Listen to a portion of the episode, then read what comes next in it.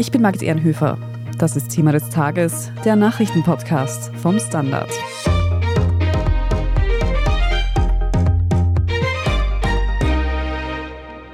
Es geht um den Immobilienmagnaten René Benko und seine Steuerprobleme. Schon heute hat es Hausdurchsuchungen der Staatsanwaltschaft bei Unternehmen gegeben, dem Vernehmen nach bei der Signa Holding des Investors René Benko und einer ehemaligen ÖVP-Beraterin. Der Immobilienkonzern Signa des Tiroler Investors René Benko hat nach den Turbulenzen rund um die Kaufhauskette Galeria Kaufhof im wahrsten Sinne des Wortes eine weitere Baustelle. Der Hochbau des Hamburger Prestigeobjekts Elbtower stockt. Im Immobilienkonzern Signa des Tiroler Investors René Benko brodelt es schon länger. Das Unternehmen ist finanziell in Schieflage geraten. Viele prestigeträchtige Bauprojekte wurden eingestellt. Und die Investoren ziehen jetzt Konsequenzen. Laut den Miteigentümern muss sich Benko nun zurückziehen und seine Rechte einem Treuhänder übergeben. Wie konnte das Wirtschaftsimperium des Vorzeigeerfolgsmanns René Benko derart abrutschen?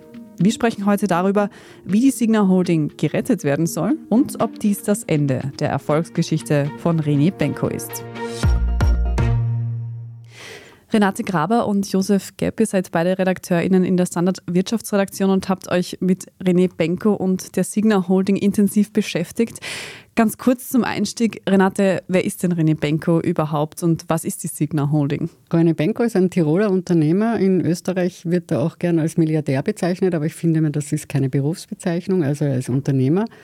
Er hat sehr früh begonnen in Innsbruck mit also Dach Böden auszubauen. Er hat keine Matura gemacht. Das ist einer seiner Kennzeichen im Lebenslauf, betont aber immer, dass man ihm das nicht nachmachen müsse und sei dennoch erfolgreich geworden.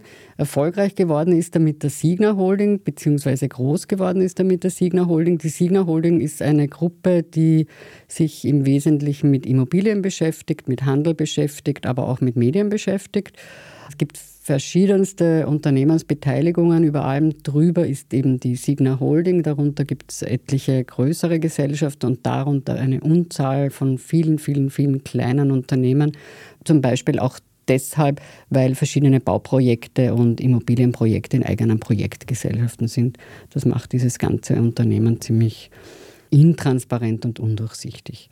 Die Signa Holding hatte zuletzt eine Bilanzsumme von ungefähr 25 Milliarden Euro und René Benko ist bis 2013 selbst operativ tätig gewesen. Damals hat er sich dann in den sogenannten Beirat zurückgezogen dessen Vorsitzender er ist. Der Beirat ist laut Website ein beratendes Organ. Da sind verschiedene Leute drinnen, zum Beispiel Herr Gusenbauer, also der frühere rote Bundeskanzler Österreichs, oder auch Susanne Ries-Hahn, früher Susanne Ries-Passer und einst FPÖ-Politikerin, aber auch Banker wie Karl Sewelder und andere Leute. Die sind sozusagen strategische Berater für die operativ tätigen Manager. Also ein sehr bedeutendes Unternehmen und genau mit dieser Signa Holding ist René Benko jetzt in den letzten Tagen wieder vermehrt in den Medien vorgekommen. Um was geht es denn da aktuell? Immer wieder so Wellen haben sich aufgetürmt und jetzt sind die Wellen besonders hoch geworden. Es scheint, als würde der Signa Holding das Geld ausgehen. Das ist der Grund. Es hat zuletzt eine Pleite gegeben im Unternehmensreich der Signa zum Beispiel. Die Sports United hat Insolvenz anmelden müssen. Das ist ein Handelsunternehmen, das sich eben mit Sport und diesen Dingen beschäftigt. Und zuletzt in Deutschland ist es schon früher zu Problemen gekommen, weil dort die Signa-Gruppe auch an bedeutenden Kaufhäusern beteiligt ist. Ich nenne nur Karstadt oder das KDW, die nach der Pandemie in gröbere Probleme gekommen sind. Und das hat sich nun alles aufgestaut und vor allem haben Gesellschafter oder einige Gesellschafter verlangt, dass Signa-Gründer René Benko zurücktreten solle und das operative Geschäft und den Platz jemand anderem überlassen. Darüber werden wir dann reden. Lange galt ja René Benko so als Vorzeige-Erfolgsmann. Du hast eingangs seine Karriere kurz skizziert. Warum ist sein Wirtschaftsimperium da jetzt so in Schieflage geraten? Ja, es scheint so, als wäre da ein Gebräu zusammengekommen, das ganz, ganz giftig ist. Zum einen, ich habe es schon erwähnt, ist die Handelsbranche eine angeschlagene. Zum anderen ist ja ganz bedeutend der Immobilienbereich der Signer. Die Immobilienpreise sind in den vergangenen Jahren gestiegen, gestiegen, gestiegen. Die Unternehmen wurden aufgewertet und immer mehr wert. Das hat sich aber jetzt gedreht, die Immobilienpreise fallen. Und vor allem ein Riesenproblem sind die steigenden Zinsen. Natürlich hat ein Unternehmen wie Signa, natürlich hat ein Unternehmer wie René Benko Bankverbindlichkeiten und andere Verbindlichkeiten, also Fremdfinanzierungen. Und wenn da mal die Zinsen steigen in so einer prekären Wirtschaftslage, dann wird es ganz eng. So dürfte das entstanden sein. Wirkt sich diese Entwicklung dann auch auf aktuelle Projekte schon aus? Ja, also man kann das in Deutschland beobachten. Da wird ja der Elbtower gebaut in Hamburg. Das ist ein riesen, Riesenturm. Ich glaube, es soll der höchste Turm in Deutschland oder jedenfalls in Hamburg werden. Das ist eine Riesenbaustelle. Und dort habe die Signa nicht mehr bezahlen können und diese Baustelle ist zum Beispiel eingestellt worden. Das kostet natürlich ganz viel Geld und ist ganz übel. Weiß man da, wie viel Geld das genau ist, das die Signa bräuchte? Also ganz genau kann man das nicht sagen und da gibt es natürlich die unterschiedlichsten Gerüchte, aber so die Rede in der Größenordnung von 400 Millionen Euro, also auch kein Pappenstiel. Aber ganz genau kann man es nicht sagen. Und die Signa Holding hat in den vergangenen Tagen jedenfalls keine Stellungnahme zu all diesen Dingen gegeben. Du hast vorhin schon erwähnt, dass die Investoren bzw. Gesellschafter von René Benko jetzt den Rückzug fordern. Kannst du da nochmal genauer drauf eingehen? Wer sind denn diese Investoren? Ja, man muss immer unterscheiden zwischen Signa Holding und den Signa Töchtern, wie zum Beispiel der Signa Development oder vor allem auch der Signa Prime Selection AG. In dieser Signa Prime sind die Herzeigeimmobilien des Unternehmens versammelt. In Wien gibt es viele Gebäude, die dazugehören. Ich nenne jetzt nur mal die Postsparkasse die ehemalige Postsparkasse und eben auch Hamburger Projekte und so weiter. Und also die haben unterschiedliche Investoren und Eigentümer. Auf jeden Fall einmal beteiligt ist die Familienstiftung der Familie Benker, also die Privatstiftung. Und dann gibt es zum Beispiel von Lind und Sprüngli einen Unternehmer oder den Fressnapf-Gründer. Das sind Leute, und in Österreich ist es auch Hans-Peter Haselsteiner, der vielen bekannt ist als ehemaliger Politiker, Bauunternehmer. Der hat da auch sein Geld drinnen stecken. Und diese Leute haben in der Vergangenheit offensichtlich schon einiges an Geld reingesteckt in das Unternehmen, um zu helfen. Und jetzt dürfte zumindest einigen von ihnen die, wie soll ich sagen, flapsig gesagt, die Hutschnur gerissen sein. Die wollen natürlich ihr Geld nicht riskieren, die wollen ihr Geld ja eigentlich zurückhaben. Das sollte ja ein Investment sein, ein rentierliches. Und die haben ihm jetzt gemeint, er soll mal als Beiratsvorsitzender zurücktreten. Also wir haben uns die Bilanz vom letzten Jahr angeschaut, von der Signa Prime, also von vielleicht dem wichtigsten Unternehmensteil und daraus geht hervor, dass schon letztes Jahr ein Zuschuss von 750 Millionen Euro notwendig war. Also wie eine Kapitalerhöhung. Renate, eine Kapitalerhöhung, genau. genau. Das geht schon länger. Und vor dem Hintergrund ist das zu sehen. Die haben Angst, dass sie ihr Geld verlieren oder da endlos weiter reinbuttern müssen. Mhm. Ja, und heuer gab es schon mal auch noch mal 500 Millionen Kapitalerhöhung. Also da ist schon einiges zusammengekommen. Trotzdem sind das jetzt aber Ereignisse aus jüngster Zeit, aus den letzten Jahren. Du hast vorhin gesagt, Renate Benko ist eigentlich seit 2013 nicht mehr operativ tätig, sondern nur als Berater eben, als Vorsitzender in diesem Beirat. Inwiefern kann er da jetzt für die Probleme der Signa Holding verantwortlich gemacht werden? Naja, als Gründer hat er natürlich schon auch gewisse Bedeutung in dem Unternehmen. Und er sagt zwar, er sei nur Beiratsvorsitzender, nur unter Anführungszeichen und sei operativ nicht tätig, aber alle, die ihn kennen und alle, die mit ihm arbeiten, schildern ihn als Mann, der wirklich den Überblick über das Unternehmen haben, möglicherweise. Und das wäre natürlich ein Problem als einziger Mann, der den Überblick über diese vielen Gesellschaften und die Zahlen hat. Und alle, die ihn näher kennen, auch vom wenn sie Deals mit ihm gemacht haben, beschreiben ihn als über jedes Detail informierten Mann, der fast so ein eidetisches Gedächtnis hat, also der die Zahlen zu den richtigen Gesellschaften zuordnen kann, also dass er begabt sei. Und sie beschreiben ihn auch als tüchtigen Unternehmer, aber manchmal wird es dann halt auch zu groß, das Rad. Das kann dann halt zu einem Problem werden.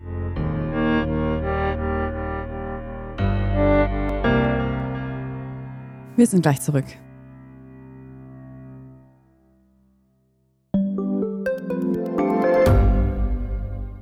Standard-Podcasts gibt es ja wirklich schon zu jedem Thema. Also fast jedem. True Crime. Thema des Tages. Lohnt sich das? Inside Austria. Serienreif. Besser Leben. Rätsel der Wissenschaft. Edition Zukunft. Und, und, und. Aber nicht jeder hat die Zeit, das alles zu hören. Und manchmal möchte man sich einfach nur ein paar Minuten beschallen lassen. Ich bin Scholt Wilhelm. Und ich bin Margit Ehrenhöfer. Ab sofort bringen wir auch Highlights unserer Podcasts. Für zwischendurch, wenn mal weniger Zeit ist. Diese kurzen Ausschnitte nennen wir Shorts. So wie eine kurze Hose. Oder eine kurze Geschichte. Okay. Und Shorts vom Standard finden Sie jetzt überall, wo es Podcasts gibt. Hat er selbst sich eigentlich schon zu diesen Rückzugsforderungen geäußert? Nein, alle Signer-Vertreter schweigen eisern. Also auch wir von der Standardwirtschaft probieren fast täglich die Sprecher zu erreichen, die melden sich nicht und aus allen anderen Medien geht hervor, dass es denen nicht anders geht. Es wird erwartet, dass sie sich in den kommenden Stunden oder Tagen äußern. Also das heißt, es könnte heute Dienstag auch noch eine Entscheidung da geben. Genau, es wird damit gerechnet. Wir hören, dass es für Dienstag geplant ist. Dann gibt es wieder widersprüchliche Informationen. Also es ist derzeit sehr, wie man sagt, volatil. Mal hört man das, mal hört man das. Jedenfalls kommt bald eine Information von der Signa. Ich glaube, davon kann man ausgehen. Mhm. Gibt es denn eigentlich auch schon einen Plan, sollte Benko sich zurückziehen, wer statt ihm das Ganze übernimmt? Ja, es gibt einen deutschen Sanierungsexperten und Steuerberater, der heißt Arndt Geiwitz. Der ist schon seit einigen Wochen bei der Signa. Der ist vor einigen Wochen vom Benko noch quasi geholt worden als Sanierungsexperte und schaut sich schon seit Wochen ein bisschen das Unternehmen an, durchleuchtet das, wo besteht Finanzierungsbedarf und wie schaut es da genau aus. Und dieser Arndt Geiwitz soll jetzt quasi den Benko ablösen als Beiratsvorsitzender vom Signa-Beirat und er soll auch seine Stimmrechte, die er als Mehrheitseigentümer über seine Stiftungen hat, treuhändisch ausüben. Das ist der Plan, der da kolportiert wird. Wir hören auch von einer Befristung auf zwei Jahre. Das dürfte so im Gespräch sein. Was würde so eine Übernahme für die Signa bedeuten? Das würde bedeuten, also der erste Schritt ist, dass das weitergeht, was er schon macht, dass er sich das genau anschaut, dass er den Finanzierungsbedarf genau eruiert. Und im zweiten Schritt ist, glauben wir schon, mit einem in irgendeiner Form einem harten Abverkauf zu rechnen, um eine Pleite zu verhindern, weil die Mitinvestoren, die jetzt quasi aufbegehren, die schreiben ja auch in ihrem Brief, der vergangene Woche bekannt geworden ist, dass es das zur Rettung der Gruppe braucht diese Personalie. Und der Deal, der da oft mal im Raum steht, ist, dass man der Signer noch mehr Geld gibt, damit sie Zeit gewinnen, um das kontrolliert abverkaufen zu können. Und auf der anderen Seite als Gegenleistung, wenn man so will, tritt der Benko halt zurück. Über das wird gerade verhandelt und es gibt in gewisser Weise zwei Fronten. Es gibt einerseits die zwischen den Investoren und dem Benko und andererseits auch unter den Investoren scheint es Uneinigkeit zu geben. Manche wollen ganz raus, zum Beispiel der Unternehmensberater Roland Berger, schreiben die deutschen Medien. Andere wollen offenbar drinnen bleiben. Offenbar möglicherweise der Hans-Peter Haselstein. Also auch die müssen sich untereinander noch einig werden. Das heißt aber, man kann schon davon ausgehen, dass dieses Imperium, wie es jetzt besteht, in Zukunft nicht mehr so sein wird. Also dass es zumindest Verkleinerungen geben wird. Ich glaube, davon kann man zumindest ausgehen, ja. Es ist völlig offen, was passiert, aber dass da ordentlich unter Anführungszeichen reingefahren wird, wie ja schon bisher. Es gibt ja schon bisher eben die Signas United, das Insolventen und so. Es ist ja nicht so, als wäre bisher nichts passiert. Aber dass das noch mehr passiert, davon kann man definitiv ausgehen, ja. Wäre es denn eigentlich auch eine Option, dass ein neuer Investor, der bisher noch nicht beteiligt ist, hinzukommt und die notwendigen Mittel mitbringt? Es gibt Gerüchte, dass das versucht wird, dass es äußerst schwer ist. Also der Standard selbst hat ja darüber berichtet, dass der René Benko in den Emiraten war, in Abu Dhabi, und da probiert hat, den Staatsfonds Mubadala zum Einstieg zu gewinnen. Da war auch der Sebastian Kurz dabei, beratend bei dieser Reise. Das war im Herbst 22. Und offenbar wird jetzt weiter versucht, dass da quasi, wie man sagt, ein weißer Ritter kommt, der da die notwendigen Geldspritzen mitbringt. Aber die Situation des Immobilienmarktes ist natürlich schlecht, wie wir wissen momentan wegen der Zinsen und so weiter. Jetzt ist auch die Reputation vom Unternehmen einfach ziemlich beschädigt, ja, auch durch diesen Streit da unter den Investoren. Viele, mit denen wir reden, glauben eher nicht daran, dass das passieren wird, aber die Möglichkeit besteht. Ein anderer Aspekt, der mich jetzt noch interessiert, René Benko ist ja mit der Signa-Gruppe auch in der Medienbranche beteiligt. Er besitzt 49 Prozent der Österreich-Holding der deutschen Mediengruppe Funke und die hat wiederum zur Hälfte die Kronenzeitung und Kurier. Könnte sich diese bevorstehende Sanierung der Signa auch auf diesen Bereich auswirken? Vorweg mal, dem Benko gehören auch Medien in Deutschland, die Ostthüringer Zeitung zum Beispiel. Und diese Beteiligungen liegen direkt bei der Signa Holding, also die oberste Ebene im Konzern. Und als Chef des Beirats der Holding soll eben der Geiwitz kommen, angeblich statt dem Benko. Das heißt, diese Medienbeteiligungen würden dann direkt quasi, wenn man so will, der neuen Führung unterliegen. Wenn das passiert, das ist aber alles, was wir momentan wissen. Wie es dann weitergeht, weitergeht, ob das dann probiert wird zu verkaufen, gut möglich. Ja, ist natürlich auch ein schwieriger Markt, wie die Immobilien. Aber was da genau passieren wird, weiß man nicht. Und auf die Berichterstattung, würde ich sagen, hat es einen gewissen Einfluss, die Beteiligung von Benko, aber anders, als man vielleicht glauben mag. Ja, also es ist ja auch so, dass diese Medienbeteiligung von Benko im Vergleich zu den anderen Investments und Engagements, die er hat im Handel oder in der Immobilienbranche, Peanuts sind. Also da geht es um weiß ich nicht, ein zweistelligen Millionenbetrag oder sowas, aber da geht es nicht um das große Geld. Und was es auswirkt, was Josef gerade vorher erwähnt hat oder angedeutet hat, also vor allem in der Kronenzeitung ist ja Benko der Erzfeind, weil er sich da quasi, ich sage es jetzt zugespitzt und eher flapsig, also da hat er sich quasi hineingeschummelt und er ist jetzt nicht der große Freund des Christoph Dichern, der ja auch an der Kronenzeitung beteiligt ist. Und die schreiben schon seit Tagen sehr, sehr kritisch, fast überspitzt kritisch über die Causa Benko oder über die Causa Signa. Am Dienstag zum Beispiel haben sie getitelt, sinngemäß, er bettelt bei den Saudis um Millionen. Also das hat insofern eine gewisse Auswirkung auf die Medienbranche. René Benko, der Selfmade-Milliardär aus Tirol, der mit seiner Signa da ziemlichen Erfolg hatte, könnte das jetzt das Ende dieser Erfolgsgeschichte sein? Was bleibt ihm, sollte er jetzt aus der Signa ausscheiden? Naja, das Ende, das weiß man dann immer im Nachhinein, wann das Ende war. Aber es könnte mal begonnen haben, zu Ende zu gehen. Das werden wir alles in den nächsten Tagen sehen und erleben und wir berichten. Und was René Benko bleibt, er bleibt bestimmt ein reicher Mann. Er hat ja also genug Vermögen, dass da wahrscheinlich nicht unbedingt angetastet wird. Vielleicht steckt er auch noch selber Geld hinein, wenn er noch welches hat. Ja, er bleibt ein Unternehmer, der mit 46 oder vielleicht, jetzt ist er 46 Jahre alt, er war mit 40 oder mit 42 so am Höhepunkt seiner Karriere.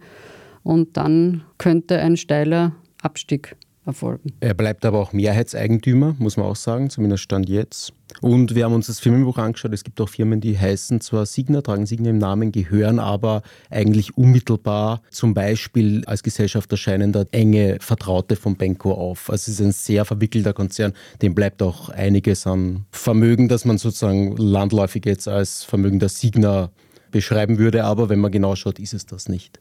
Also Sorgen müssen wir uns keine machen. Mm, wahrscheinlich nicht. Wer sich noch mehr für die Geschichte von René Benko interessiert, wir haben auch in unserem Schwesterpodcast Inside Austria schon eine ganze Reihe dazu gemacht. Da also gerne noch einmal nachhören. Vielen Dank aber heute euch beiden, Renate Graber und Josef Gepp, für diesen Einblick in die aktuellen Entwicklungen. Wie immer sehr gern. Danke. Wir sprechen jetzt in unserer Meldungsübersicht gleich noch über eine skurrile Lebensversicherung von Ex-FPÖ-Chef und Vizekanzler Heinz-Christian Strache. Wenn Ihnen diese Folge von Thema des Tages aber bisher schon gefallen hat, lassen Sie uns das gerne mit einer guten Bewertung oder einem netten Kommentar wissen. Und wenn Sie es noch nicht haben, dann abonnieren Sie Thema des Tages am besten auch gleich. Dann verpassen Sie auch keine weitere Folge. Wir sind gleich zurück.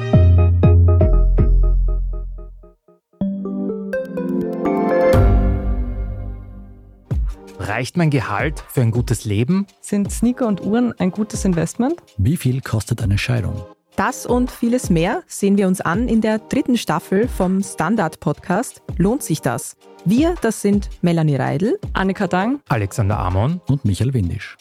Wir sprechen mit ExpertInnen darüber, wie man sogar vom Weltuntergang profitieren kann. Und darüber, wie mich künstliche Intelligenz reich macht und warum Geld noch immer Männersache ist. Lohnt sich das? Der Standard-Podcast über Geld findet ihr jeden Dienstag auf allen gängigen Podcast-Plattformen. Und hier ist, was Sie heute sonst noch wissen müssen. Erstens.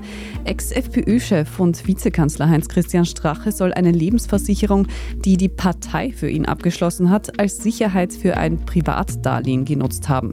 Die ganze Geschichte ist mehr als skurril, denn einerseits ist die Lebensversicherung selbst in Liechtenstein abgeschlossen worden. Und das Privatdarlehen, das soll Strache in Bar von einem Freund ausgezahlt bekommen haben.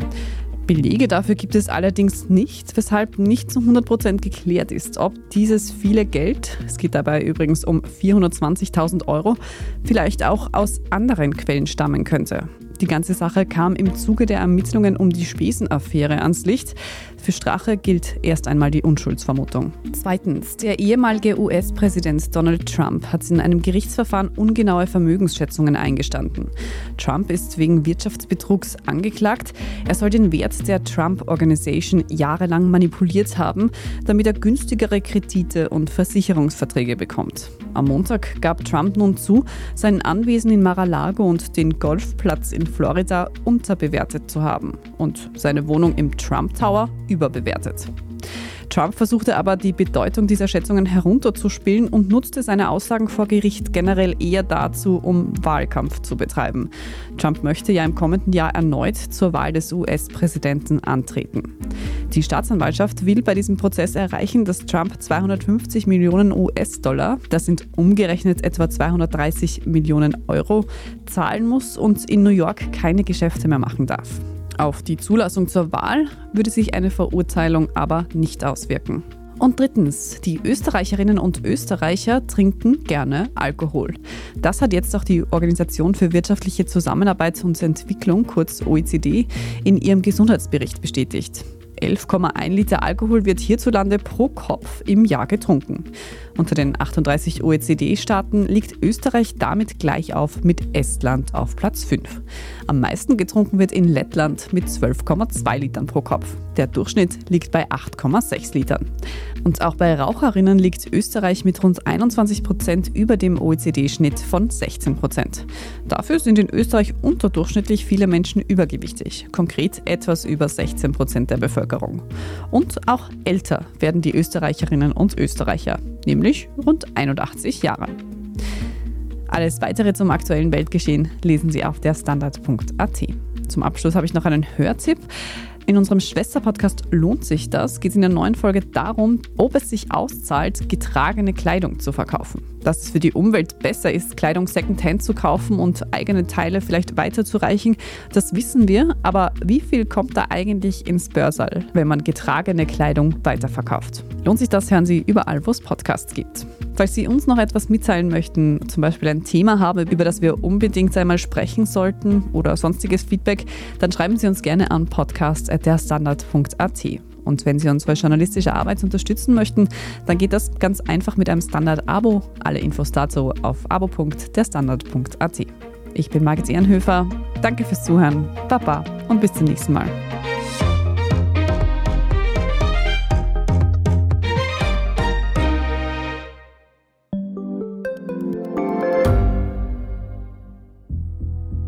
Was ich nicht nachvollziehen kann, ist, warum an jedem Unrecht immer ich schuld sein soll. Ein Korruptionsskandal jagt den anderen. Österreich hat in den letzten 30 Jahren viel über Klimaschutz gesprochen, aber zu wenig getan. Die Politik verschläft die Klimakrise. Die Behörden haben alles richtig gemacht. Fehler vergisst man, statt daraus zu lernen. So sind wir nicht. So ist Österreich einfach nicht. Aber wie ist Österreich dann? Das wollen wir bei Inside Austria herausfinden. Wir blicken auf die großen österreichischen Skandale. Von Ibiza bis Ischgl.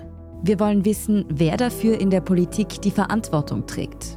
Und wir schauen genau hin, wo Österreich über seine Grenzen hinaus mitmischt. Vom Wirecard-Skandal bis zum Ukraine-Krieg. Das ist Inside Austria von Standard und Spiegel. Jeden Samstag eine neue Folge, überall, wo es Podcasts gibt.